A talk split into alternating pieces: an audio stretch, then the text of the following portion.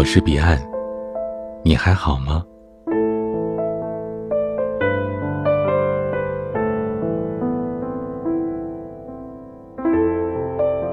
成功的人际关系在于，看一件事做到兼顾你和对方的不同角度。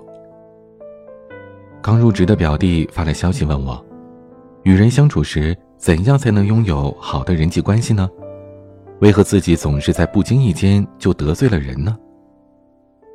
想起不久前朋友说过的话：“与人交往时只考虑自己利益、不遵守规则的人，永远不会有真心朋友。”我深以为然。一个人没有遵循交往规则，直接影响对方判断他是否值得深交。而在人际交往当中，有三条是大家没有说出来，但是非常重要的规则。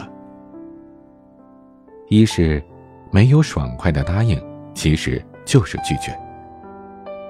小何月底拿到了奖金，出于兴奋，他发了条朋友圈，说得到了很多夸奖和鼓励。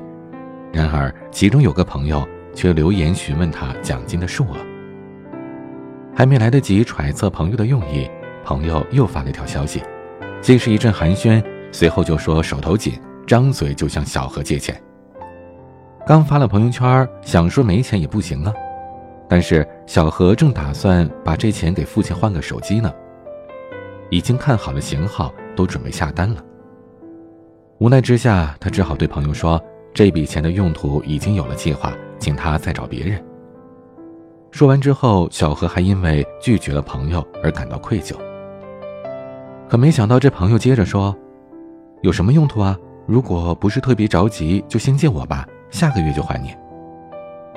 小何当时就尴尬到了极点，不知道如何回复他。明明都已经拒绝了，结果还极力勉强。显然，他朋友是因为没有被直接拒绝，以为还有争取的机会，再次要求小何把钱借给自己。相同的案例还会有：被推销东西时，我们回答“先考虑一下吧”；被邀请吃饭时，回答。不确定能有时间呢，被请求帮忙时回答：“我可能不太方便呢。”人际交往当中，不可能所有的请求都会被答应。如果直接拒绝别人，难免产生尴尬。为了不得罪人，很多人会选择婉拒。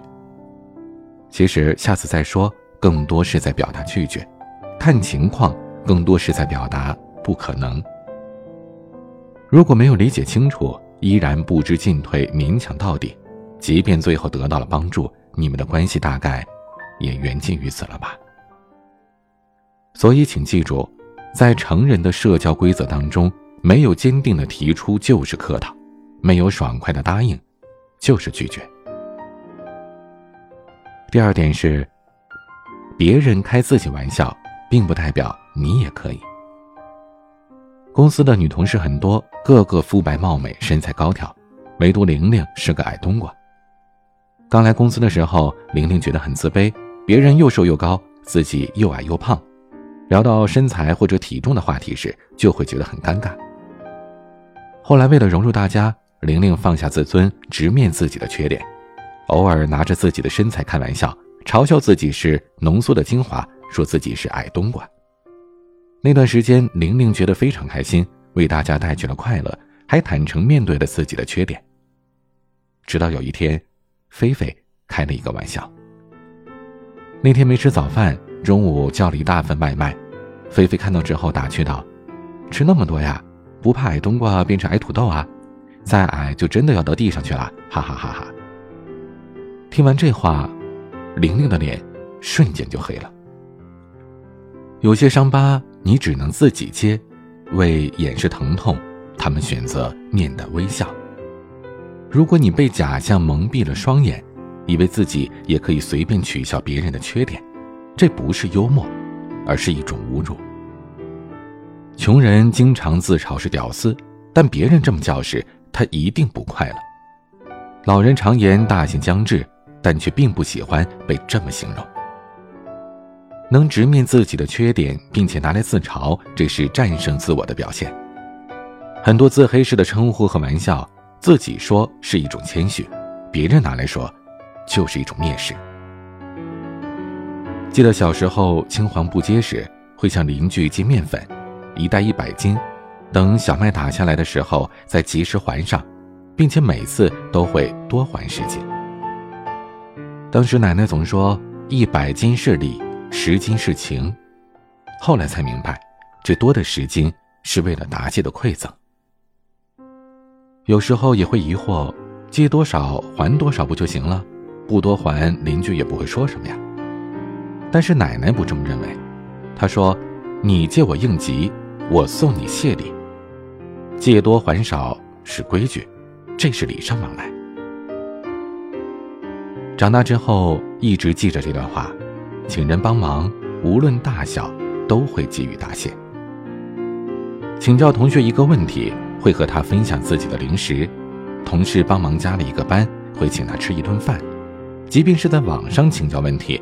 也会在所得的地址之后，给对方寄一份家乡的特产。《礼记·曲礼上》有云：“礼尚往来，往而不来，非礼也；来而不往，亦非礼也。”没有人的付出是无偿的，帮了你的忙，一定花费了别人的时间和精力。想要维持好人际关系，对于帮助，必须予以答谢。就像《礼记》当中所说的。有来有往才是礼，如果只是单向的接受帮助，有来无往，也就失去了礼。失礼的人，即使占了再大的便宜，也会得不偿失，至少会因为没有遵守礼尚往来的规则，而付出代价。成功的人际关系在于看一件事做到兼顾你和对方的不同角度，人缘好的人都会遵守这个规则。考虑对方的需求和难处，尊重对方，不难为对方，不忽视对方。而那些不考虑对方想法，认为社交就是谄媚和阿谀奉承的人，永远没有办法获得好的人缘。遵守人际交往规则，用真诚的态度与人交往，你会拥有更多的朋友，以及更和谐的人脉关系。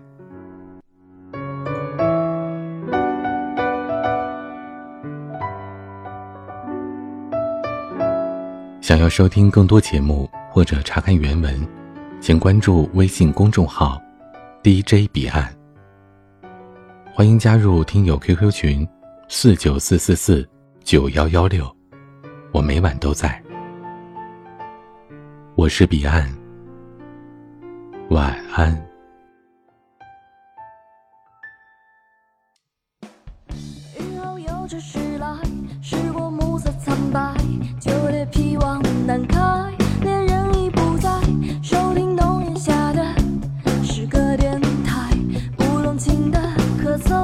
至少